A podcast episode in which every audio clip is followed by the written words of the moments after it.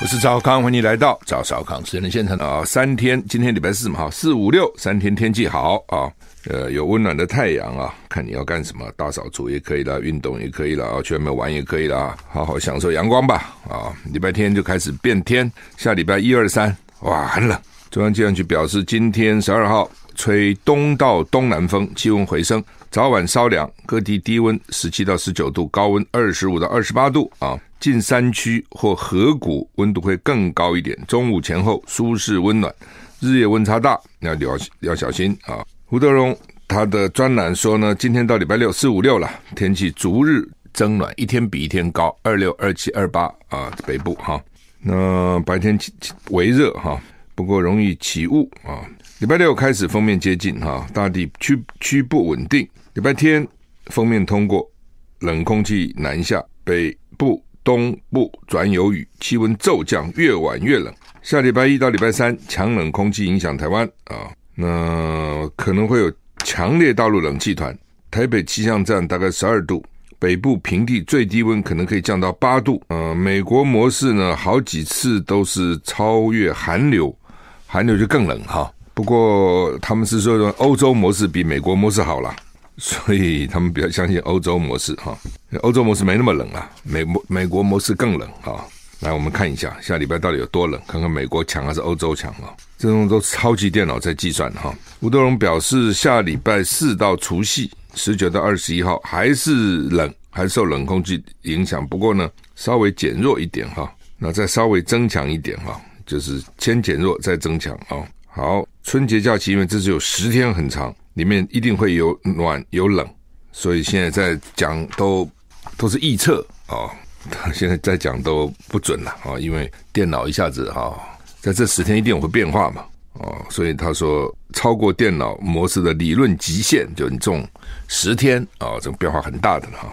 美国 FAA 啊，就是联邦航空总署啊，电脑大宕机啊，上次是西南航空。电脑太老旧啊，就搞了这个很多班次都受到影响哈。就是 Christmas 那个时候，圣诞节那个时候。那现在是美国，而且那时候还要罚西南航空，哦，说他们在造成的这个班机大乱哈，旅客回不了家，但是呃行李这个很混乱。那这是他自己 FAA 啊，联邦航空总署，就是我们的民航局了。电脑宕机，至少九百九千两百零七班航班延误。一千三百零九航班取消，FAA 连夜抢修，慢慢逐步恢复哈。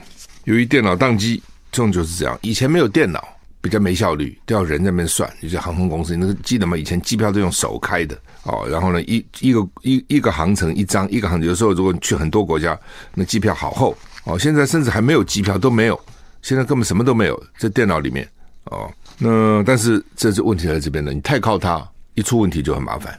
哦，就像现在很多汽车哦，这都是很多电电子啊、电脑啊，搞嘛琳琅满目。尤其台湾这个气候湿，有些欧洲车就不适应哦，经常出故障哦。这个越越复杂的越容易有故障，越简单的越不容易有故障啊。但是呢，电脑但你还是让大家方便很多了，快了哈。你也不能不靠它。那因为电脑宕机，什么故障呢？对机师通报资讯系统故障哦，就是说机师要看啊。到底现在天气怎么样？有什么问题啊？等等等等等各种状况，所以，FA 美国联邦航空总署一度下令所有国内航班暂停起飞，全部不够不能飞，因为机师看不到我的指令。稍早，Newark 机场跟 Atlanta 机场航班恢复起飞。美国总统拜登下令全面调查原因，这种这种事情震动总统啊，怎么回事？FAA 指出，美国空中交通正在缓慢恢复正常。英国广播公司 BBC 报道，技术问题导致近二十年来美国航班首度停飞。尽管航班逐渐恢复起飞，但预计延误影响时间会拉长，还是会延误了啊。，C N 说，当官员知道系统出问题时，他们决定在周三上午空中交通影响最小的时候重启系统。呵呵，这重启系统，你给它关再起。这项计划导致大规模航班延误，以及前所未有的全国飞机。停止起飞，官员决定关闭并且重启主要的空中任务通知系统。这项系统重要而且庞大，能就沿岸跟目的地的问题向飞行员提供建议。关闭跟重启系统是一项重大决定，因为重启可能需要大概九十分钟，那么久啊！美国运输部长下令调查，但他也说没有直接证据和迹象显示这是网络攻击所导致。现在最怕就是不是被网络攻击？是不是？是我们自己干的、哦！我们自己呢认为啊，出出问题了就把它关掉，再重启，一重启九十分钟，这九十分钟里面飞机不要给我飞了啊、意思是这个样子。普丁。俄罗俄罗斯总统普丁撤换末日将军啊，说这个末日将军呢只上任三个月，我记得还不久以前才上任嘛，三个月。俄罗斯仅仅上任三个月，以残忍作风闻名的战士指挥官苏洛维金被撤换。俄罗斯国防部已发布这项调整，改由俄军参谋总长吉拉西莫夫接任。作风残忍的苏洛维金有末日将军之称。他在过去都以战术残酷闻名。三个月前，他接任俄罗斯对乌克兰的特殊军事行动战时指挥官，开始摧毁乌克兰能源基础设施行动。如今，俄罗斯总统普丁把他解职。BBC 报道，参谋总长吉拉西莫夫已经被任命这项接任这项职务啊。那他是后苏联时代任职最长的俄罗斯参谋总长，从二零一二年就任。那他将成为呃，苏洛维金将成为。吉拉西莫夫的三名副手之一，就原来的指挥官变成现在新指挥官的副手了，也是这个意思啊。那俄罗斯军方表示，在经历了几个月挫折之后呢，正在乌克兰东部取得进展。俄罗斯国防部指出，更换苏洛维金的决定是为了组织武装部队不同部门间更紧密的联系，提高俄军管理的质量跟效率。也有分析家指出，这可能是苏洛维金过去的权力过大啊，所以要把它。那是不是因为他去炸人家能源设施啊，等等等等，又引起不同的评价哈？还是别的原因啊？呃，乌克兰驳斥说，俄罗斯已经控制了苏勒达尔，欢迎波兰军援豹式坦克啊！现在要给他坦克车，德国好像要给他坦克车。乌克兰国防部副部长指出，俄罗斯并没有控制乌东顿内茨克的苏勒达尔镇。另一方面，波兰宣布将会向乌克兰派遣豹式坦克。乌克兰总统泽连斯基表示欢迎，当然欢迎嘛。俄罗斯声称控制了乌东苏洛达尔，但乌克兰军方官员驳斥。哦，近日呢，他们有两军激战了，但是俄罗斯并没有控制苏洛达尔。泽伦斯基说，苏洛达尔几乎被俄军完全摧毁，而且俄罗斯把企图夺取苏洛达尔视为宣传工具，用来维持对国内对战争的支持。乌克兰士兵告诉 CNN，战况非常困难，接下来二十四小时至关重要。昨天讲说已经死伤惨重，已经不去计算人了。为什么不去计算死人死多少？已经大概已经太多，没有办法算。你看那个战争多么残酷啊！波兰总统会见泽伦斯基，表示波兰会向乌克兰派遣豹式主战坦克。那这是俄罗斯入侵乌克兰以来西方制造的坦克首度被运往乌克兰。豹式坦克在德国制造，在出口通常需要德德国政府批准。英国首相发言人说，英国政府正讨论怎么样进一步更快支持乌克兰，也包括提供坦克。坦克可能为乌克兰提供改变游戏规则的能力。哦，坦克，坦克大决战，坦克啊、哦，坦克当然在路上。然后对他们现在，因为乌克兰土地面积很大，是台湾的十六倍嘛。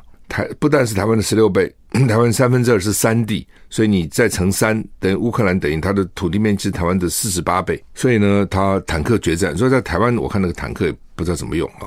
此外，新闻报道，负责监督换球的乌克兰跟俄罗斯官员已经在土耳其首都安卡拉见面，他们也会见到土耳其总统埃尔段。克里姆林宫表示，俄罗斯总统普丁跟伊朗总统莱西通过电话讨论了双边合作。就是说要换球，上次不是换了一个球吗？上次已经换了，伊朗总统在那边，伊朗在中间做中间嘛。哦，现在还是要换球的。你抓了我不少人，我也抓了你不少人啊。呃，看怎么换。另外就是美国跟俄国之间也经常搞这个换球啊，你抓我，我抓你，然后呢来讨论我们谁跟谁换哈。有时候一个换一个，有时候一个换两个，要看这个被换的人有多么重要哈。这个骗子很多哈。最近不是发生那个什么鉴宝署把那个。哎，主秘哎，前主秘，还有那个主办科长，把人家资料都泄露了哈。这几年间呢，泄露十几万笔，你可不可恶？你看哈，内政部也泄露，这我们真是真不像话。以前警察会泄露，反正哦，我就讲这叫靠山吃山，靠水吃水哦，这个也可以拿去卖钱。那最近那个 Telegram，你知道，我们常常这个社群媒体有什么 Line 啊、WhatsApp 啦。哦，微信啊，还有个 Telegram。那最早 Telegram 呢，我们那时候我们都用 Line 比较多嘛。后来他们说 Telegram 好，为什么呢？说 Telegram 比较不会被被人家窃听，不会被人家偷看。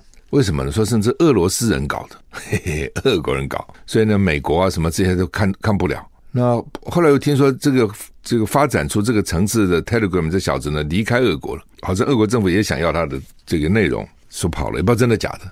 好，所以越来越多人用 Telegram。最开始的时候，最多人用是警察，因为这是警察告诉我的，说这个好啊。那另外呢，就是黑道，黑道也用这个，因为黑你讲黑道警察，警察黑道，黑道知道警察用啊，所以黑道也用。这最近呢，好几个朋友跟我讲，就被盗用，就是这，那我就不懂，他不是最能够保密的吗？那 Line 啊、WhatsApp 啊、这 WeChat 都还没太听到太盗用嘛？怎么 We Telegram 就盗用了？哦，先是有个朋友跟我讲说，哎呀，他说我被盗用了。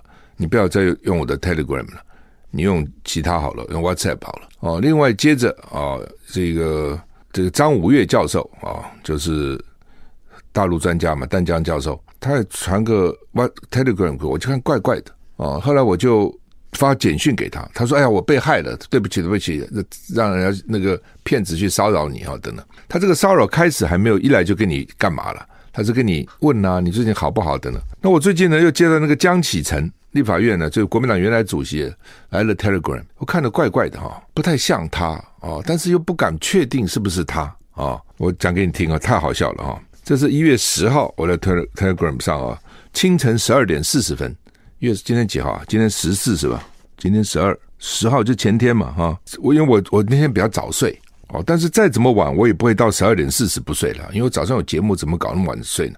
不可能那么晚不睡嘛，我大概十二点最晚也就睡了。我，但是我那天还不更早，我那天十一点多就睡了。第二天早上起来看到，你看啊，我先给你念给你听啊。它因为上面都有时间嘛，零零四零就是十二点四十分，赵少康兄有在线啊，打个问号。我等到第二天上午，我当天没回他，所以第二天上午我八点零七分我回他，我说启程兄早安。昨晚早睡，然后我又有点怀疑说这是真的假的。我就下面讲我说最近 Telegram 被盗用的情况很多，这是我给他的。他回我诶，这骗子回我哈，你看哦，这个 Telegram 上有听说这样的事情，你也遇到了吗？我 我现在遇到就是啊，你也遇到了吗？我然后就回他，我当时还在想，我就是就我是你看早上八点零七分给他说启程兄早安，然后说这个被盗用的情况很多，他到了下午两点零七分回我的，他不是马上回我，两点几分。有听说这样的事情，你也遇到了吗？然后我就回他，我说好几个朋友都遇到了，啊，然后他还说说来听听，哎，他还叫我说来给他听听，然后接着是什么样的状况？然后我就 我就回我说被别人盗用账号发讯息诈骗，然后他回答说这也太可怕了，还能够这样跟我一来一往哎，所以我就回他我说所以要小心，然后他还说谢谢提醒，然后还问说少康兄现在有时间吗？那个时候大概是下午两点四十，我说不行，我说我要录影了，因为我三点录影了啊。我想我在我在我有也不知道真的假的，但是也觉得又像真又像假。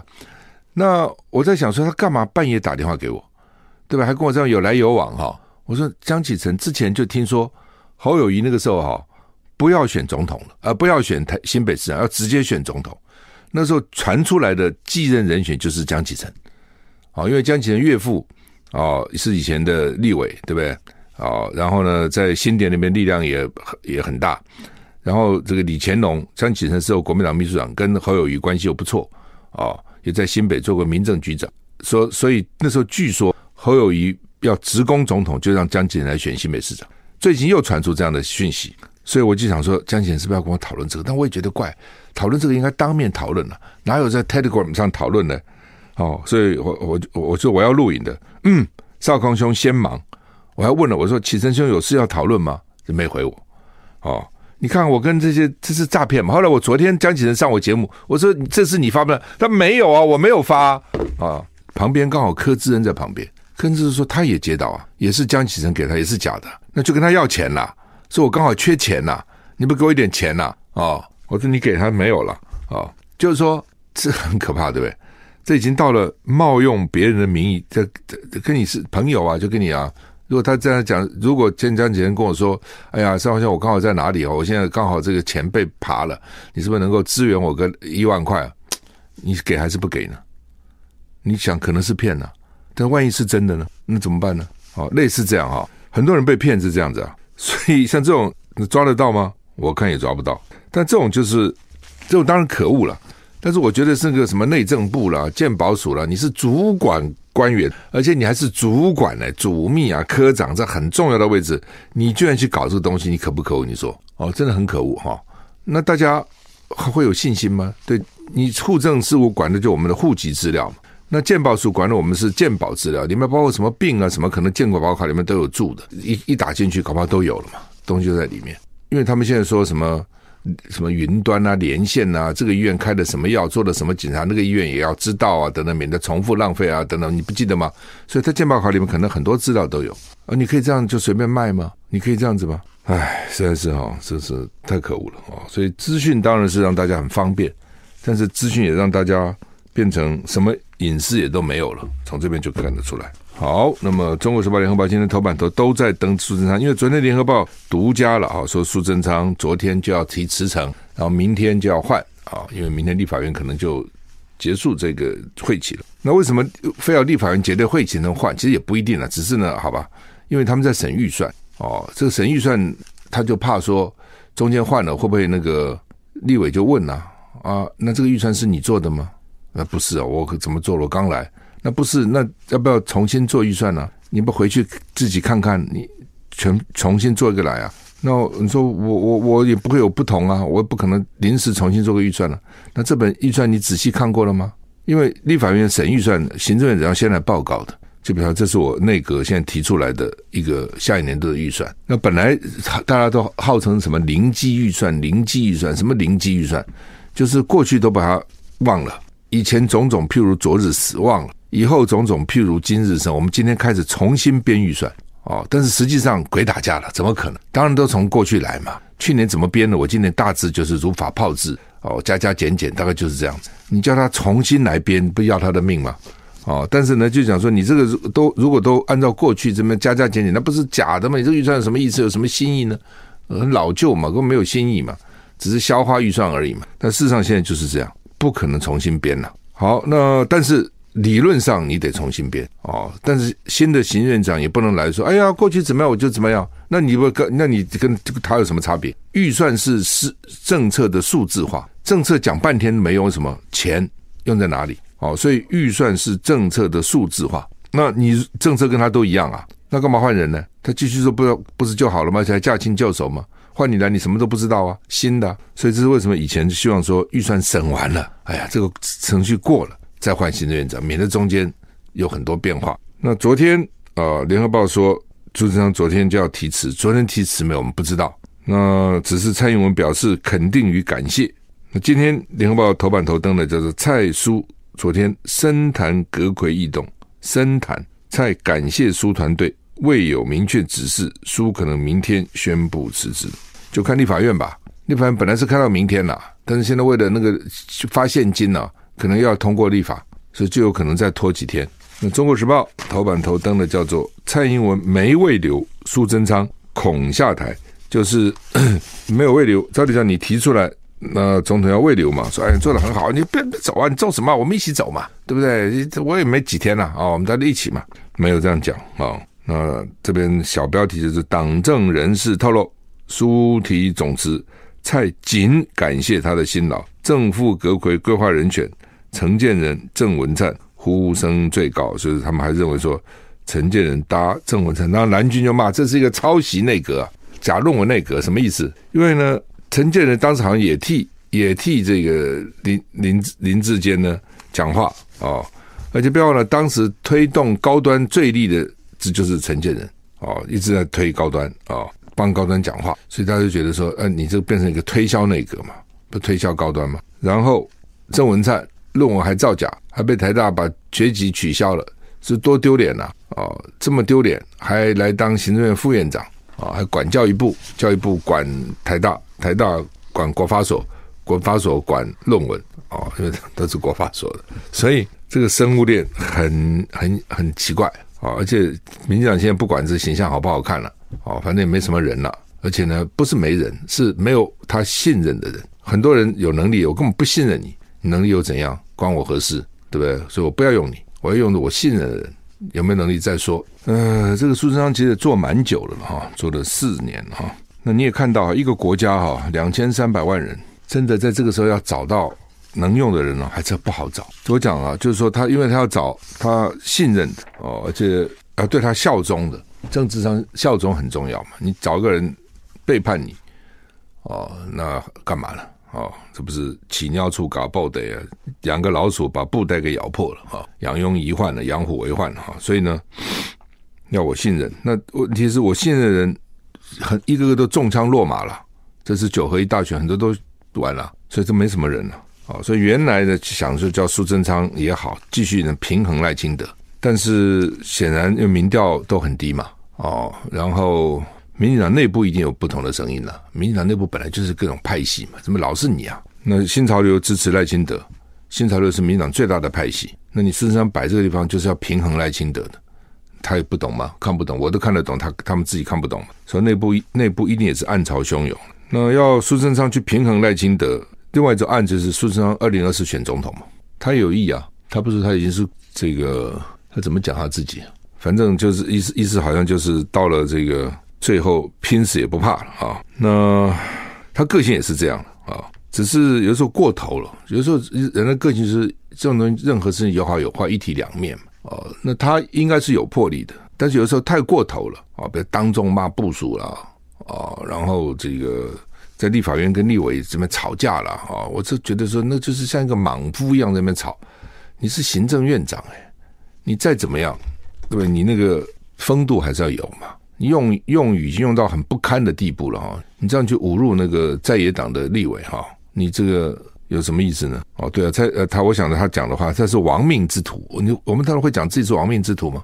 好像不太会吧？哦，意思他意思就是说我已经豁开了啦。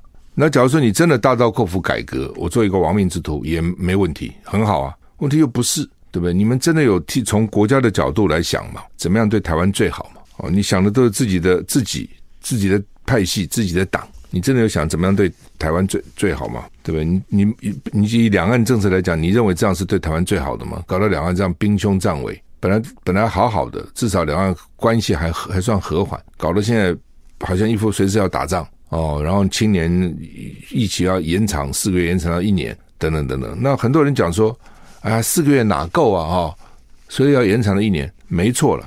他原来是四个月都不要的，原来是根本不要。不要征兵了嘛？你要从这个角度去想。就是说，有时候台湾的麻烦就是说哦，那种痴民太多，白痴的人民太多了。我讲话很重哦，就是那种笨蛋人一大堆，也不会去想想看哦。然后人云亦云，对啊，四个月兵役怎么会够呢？问题是本来是不要这四个月兵役的，为什么？他就要搞募兵嘛。他原来这就是募兵嘛，我就是募嘛。那你募的兵才能给他比较。严格的训练嘛，我我给你比较多的待遇，然后而且找来人可能是对当兵有兴趣的嘛。有人人有兴趣啊，你不要以为没有，有那种喜欢好勇斗狠，有或是这种哇，这个很喜欢有的，怎么不是没有的？把这些人都找来嘛，然后给你好的待遇，给你好的训练嘛，打仗的时候可以发挥很大的威力嘛。本来是要搞征呃募兵制，就没搞好，那没搞好，你就要去研究为什么没有把募兵制搞好。那我把募兵制看能不能好好的把它搞好。钱不够加钱，对不对？训练不够加训练，把那个制度搞好。他现在不是，他回过头来讲，哎呦，那个代价太高了，我干嘛付那么多钱给这些兵？我这义义务兵多好啊，征兵来是免费的，会给很低的钱就可以了。又回头打这个征兵的主意啊，就是，但是他四个月变成一年，那就能打吗？能打也就罢了，他也不能打。你你四个月不行，一年就行嘛，对不对？我们那还当两年呢，还有三年的呢。哦，那现在比以前。更可能打仗，跟以前比起来，国防部长不是说四十年来最危险的时候吗？那你怎么只当当一年呢？你应该当两年、三年呢？哎，反正就是很那个政策很多矛盾的地方。那更重要的就是你两个不能打嘛，那不能打，那是怎样呢？那就是拖嘛。那这样拖难听，说缓好了。我也在想，以拖待变好像不太好听，怎么拖呢？以缓待变好不好？把这个局势缓和一下。这缓有很多，一种是缓慢。缓和哦，先缓一缓，不要搞这么紧张。世界是可能会变的，大陆也可能是会变的。哦，那也许那个时候两岸就没有这么紧张了。但是暂时，你现在打你一定输嘛。那很多人是想说，我现在打输，我以后打也输啊。那没错，如果你以后打输，你现在打赢，你还可以打，你现在也输啊。你现在会赢吗？你以为你现在会赢吗？你现在也赢不了啊。那既然如此，那怎么样就不打嘛？不就这么简单吗？律师打官司都知道，如果真的这个律师是你的朋友，而不是只想赚你的钱，一定跟你讲，这个官司打得赢就打，打到底，打不赢就和解。你到如果律师是你的好朋友，一定会这样劝你。如果这个官司我的确会打赢，我们就打；打不赢，那就和解嘛。还打什么东西呢？看是没有办法能够减低最少的损失啊！哦，这是真正的为你好的律师。假如当然是那种法将、宋将、宋棍，他只想赚钱，打吧打吧。反正就打下去，然后他就赚律师费就好了。其实另外一个新闻呢、也是蛮好笑的，说总统府在放消息了啊，说呢这个蔡英文呢，为了这个疫情啊恢复成一年呢，说兵力结构调整方案前后改了五十六、五十七次啊，为什么呢？为什么改五十六次、五十七次呢？为了要在第一次说明呢，让民众知道兵役改革是对的，是好的。然后呢，他们还那个黄仲彦呢，总统副秘书长还释出蔡英文。蹲在茶几旁跟国防部官员讨论的照片，说当时已经讨论到第四十多个版本。我在想他们讨论什么版本呢？哦，原来讨论他们最最主要是讨论要多少钱呐、哦，待遇要多少啊？然后呢，专业加给要多少？月薪多少啊？哦，然后呢，这个政府每个月要帮义务兵提供多少的什么劳保啊、费啊、劳劳退金呢、哦，等等等等等，这都小事情啊。你真的重要的，我告诉你是募兵制的那个募兵的待遇，而不是征兵的待遇。因为征兵就是给你征来，就是义务嘛，对不对？平常你讲待遇多一点少一点，不是重点啦。你认为征兵的重点是待遇多一点少一点吗？大家来给你征来给你干一年，真的在乎你的待遇给我多一点少一点吗？我不能说都不在乎，但是一般来讲那个不是重点嘛。你重点是为什么你募兵募不好？我刚刚讲。另外呢，你跟国防部啊那边讨论的不是讨论这什么？待遇啊，这个多一点，那个少一点，蹲在地上五十七次。你总统每天都干这个事情啊，大事不管放在这个地方，蹲在地上讨论啊。你要想想看，两岸怎么和平？怎么样？两岸不要打仗？台湾这处在这个复杂的国际这个环境中，台湾应该采取什么样的立场？